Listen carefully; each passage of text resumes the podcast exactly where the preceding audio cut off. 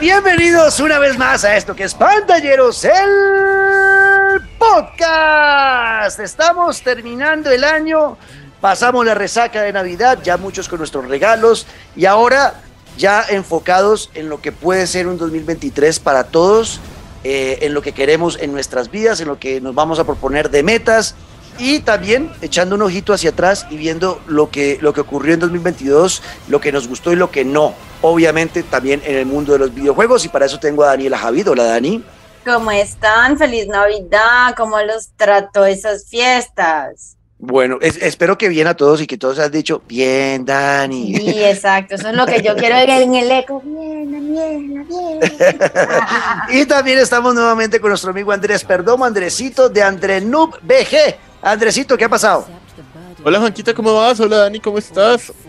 Espero que estén bien chicos y a todos los que nos están escuchando también estén muy muy bien. Espero que hayan jugado mucho este 24 de diciembre y hayan pasado sobre todo muy bien con su familia y seres queridos y se preparen para lo que va a ser creo que el año más cargado y con más hype de los videojuegos que es 2023. Sí, vamos a hablar de eso, así que eh, prepárense porque nos ponemos las, las gafas del futuro y veremos qué va a ocurrir. Y obviamente recordamos lo que nos gustó de este 2022. Esto es Pantalleros el Podcast, bienvenidos.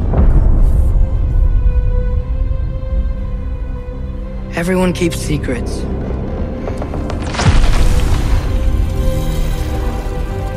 Sometimes it's the only way to protect the ones we love.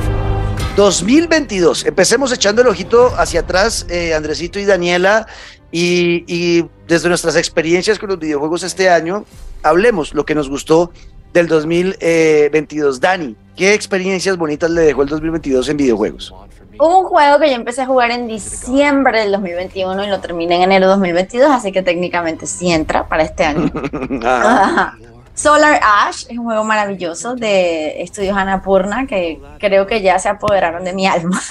Sí. Eh, lo amo, o sea, y toda esa historia espacial, apocalíptica, alienígena, pero medio humana, esa cosa tan ecléctica que uno no logra como que identificar específicamente qué raza es, qué especie es, pero que al final eso no importa y no tiene nada que ver. Me encantó. Solar Ash puede estar en el top, sin embargo, como ya me han escuchado, ya aparezco un disco rayado. El top del año fue Stray. Es un juego espectacular y debe ser como pan y agua en una casa. Obligatorio tenerlo.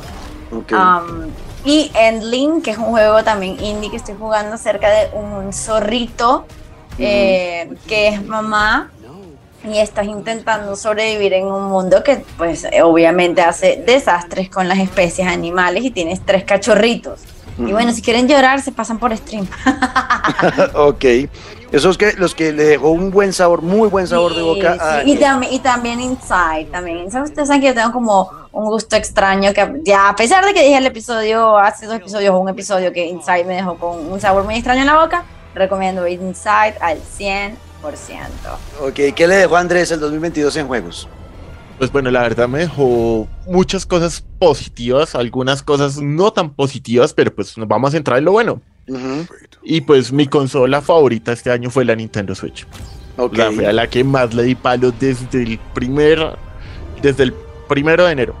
¿Por qué? Pues porque estaba jugando en ese momento Pokémon Perla y Diamante de los remakes, pero después llegó el juego que para mí fue el RPG del año, que es Leyendas Pokémon Arceus, o sea, es una experiencia diseñada para cualquier tipo de jugador, aparte que se puede capturar Arceus, se expandió el mundo Pokémon, las formas Hisui, la exploración, o sea, el concepto que ambientaron de, de Monster Hunter para eso fue la locura.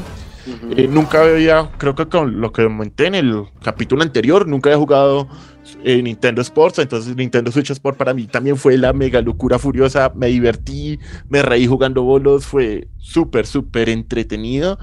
Y creo que el juego que más me apasionó fue Xenoblade Chronicle 3, porque pues soy muy amante de los RPGs, pero ver cómo crearon estos personajes, ver cómo desarrollan el mundo, cómo cuentan esta historia a través de la vida y la muerte y cómo se puede hacer la fusión de los, de los equipos, wow, o sea, o sea, un título obligatorio. o sea, creo que por ese lado Nintendo fue, la rompieron. Ajá. ¿Y, y, por, por las otras consolas qué? Pero bueno, por ejemplo, yo no había jugado eh, Forza Horizon 5, lo pude jugar por fin, gracias al Game Pass. Me pareció muy buen juego, aunque salió en 2021 O sea, lo jugué en 2022, ha sido muy, muy buen juego. A nivel de free to play, me gustó mucho la evolución que tuvo Fortnite. O sea, la evolución que tuvo interesante a nivel de FPS, pues Call of Duty Modern Warfare y Warzone, y Warzone 2 la rompieron por su parte, pero pues también PlayStation acá, hay que decirlo, nos quitamos el sombrero con PlayStation. God of War Ragnarok es una joyota de juego se merecía ganar el GOTY, pero pues Elden Ring le ganó por ciertas cosas a nivel de superioridad, pero a nivel narrativo, a nivel visual, a nivel de peleas, de nuevos movimientos, de reinvención de mecánicas de combate, o sea, la rompió. Santa Mónica la rompió. De acuerdo. Eh, yo le voy a agregar a lo que ustedes ya dijeron, eh, le voy a agregar al tema de Gran Turismo 7. Eh, vuelvo y repito, lo dije en el episodio pasado, es el mejor juego de carros y de simulación de carreras que hay en este momento en el planeta Tierra.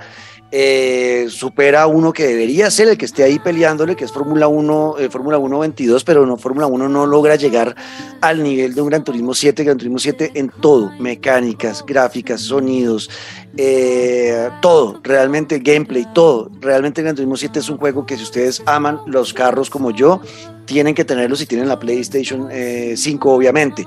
le sumo a eso también el Horizon Forbidden West. Eh, la historia de, de, Aloy es algo que a mí me atrapó en el Zero Dawn y quiero saber más de ella y de ese mundo postapocalíptico y de qué va a pasar y de todo, el, todo esta... Porque además nos habla mucho de lo que ocurre en el planeta hoy en día, nos tocan muchas fibras de, de a dónde podrían llegar los humanos en algún momento si seguimos como el camino por el que vamos.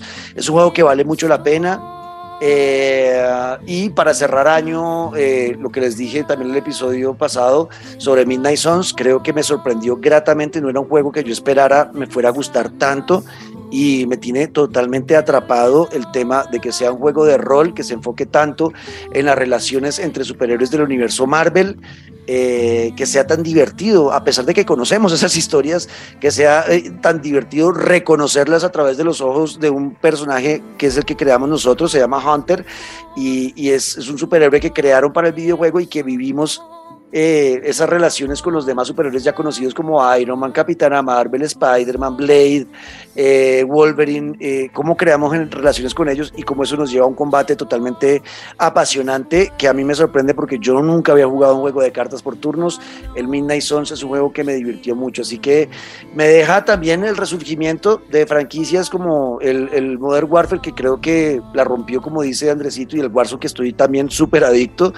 Y y me deja también un regreso que promete, si continúan por ahí, hacen algunos ajustes para la próxima, pero creo que el Need for Speed Unbound es un juego para los juegos, los, que les gustan los arcade, creo que es un juego que también vale mucho la pena. Creo que, creo que es eso, ¿no? Lo del 2022 es lo que nos deja como, como con esperanzas, esperábamos más juegos, hubo retrasos. Ah, bueno, yo quiero hacer, quiero hacer una, una, un pequeño aparte especial, una mención especial a un juego que era del 2000 si no estoy mal, 20 o 19, no me acuerdo ya, 2020, el Cyberpunk 2077 que este año vio su resurgimiento.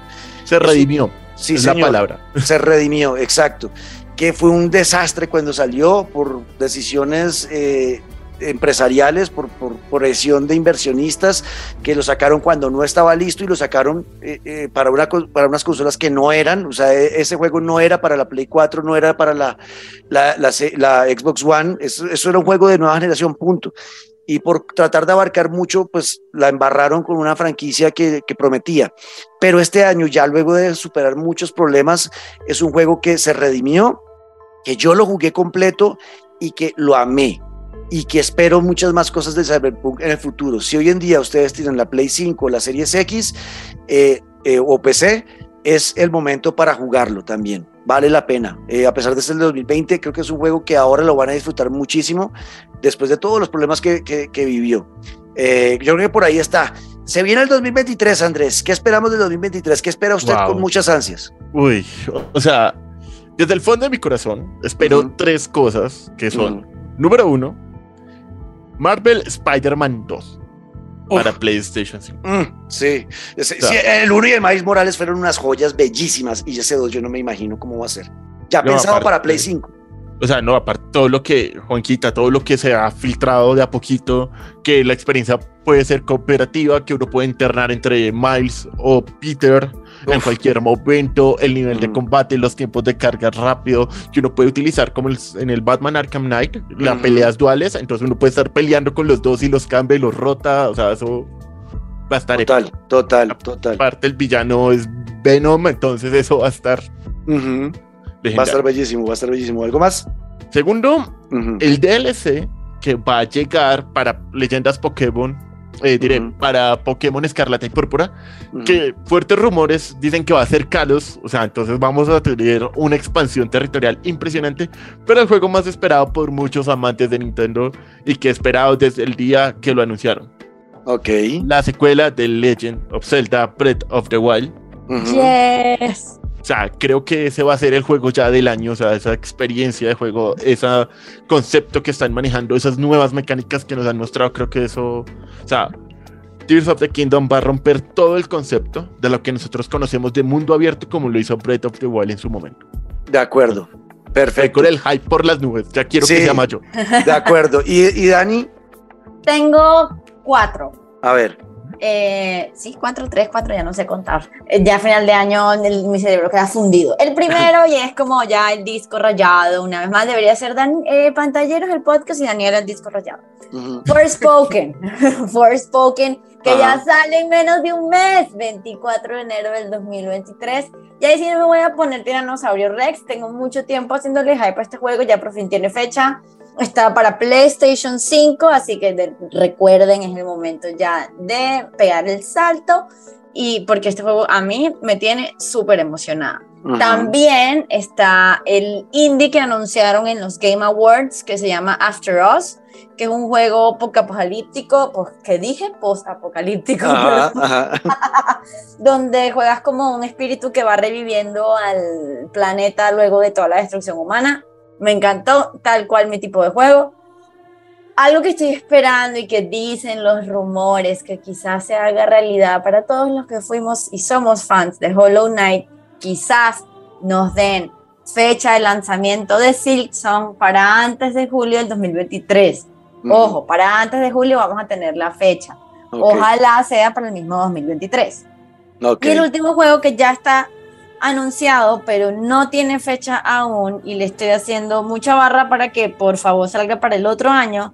Un juego que se llama Schim o Schim, no lo sé pronunciar, no sé.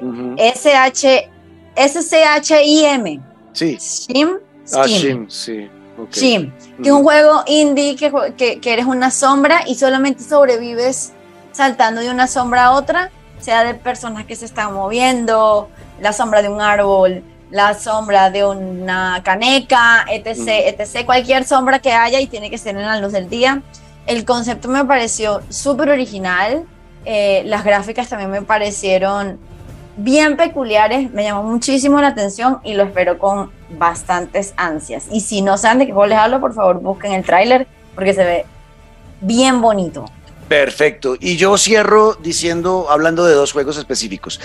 Howard's Legacy, el juego que sale eh, empezando febrero. Howard's Legacy creo que es el que el, juego que va, va a ser tal vez el único que, que, le vaya a competir juego del año realmente a Breath of the Wild. sí. Creo que es el único que va a, la secuela, ¿no? A, la secuela de Breath of the Wild, que ya nos decía Andresito que estaba hypeado con ese juego, que para él va a ser el juego del año. No, se me haría raro que lo sea, pero creo que Howard's Legacy va a ser el único que va, va a poder ponerlo nervioso.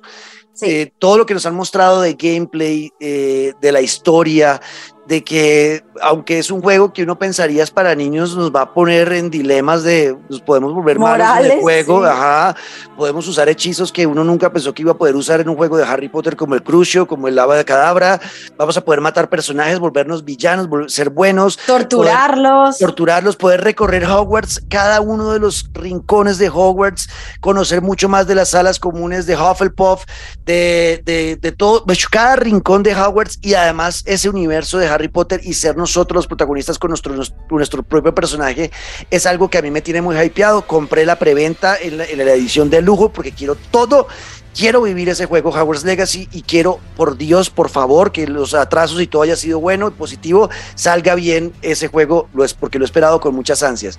Y el otro es Diablo 4, que sale a mediados del 2023.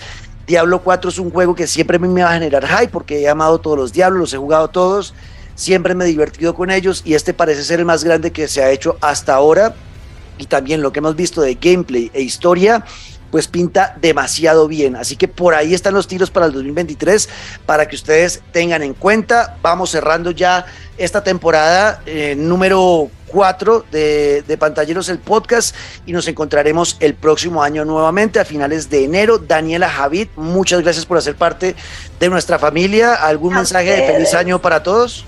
Nada, que los quiero mucho y espero que este año llegue con prosperidad, salud y dinero y empleo y todo lo que desean y muchísimo más porque se lo merecen por apoyarnos y ser tan hermosos ustedes y Juanquita y Andrés y Luisca y todos los amo.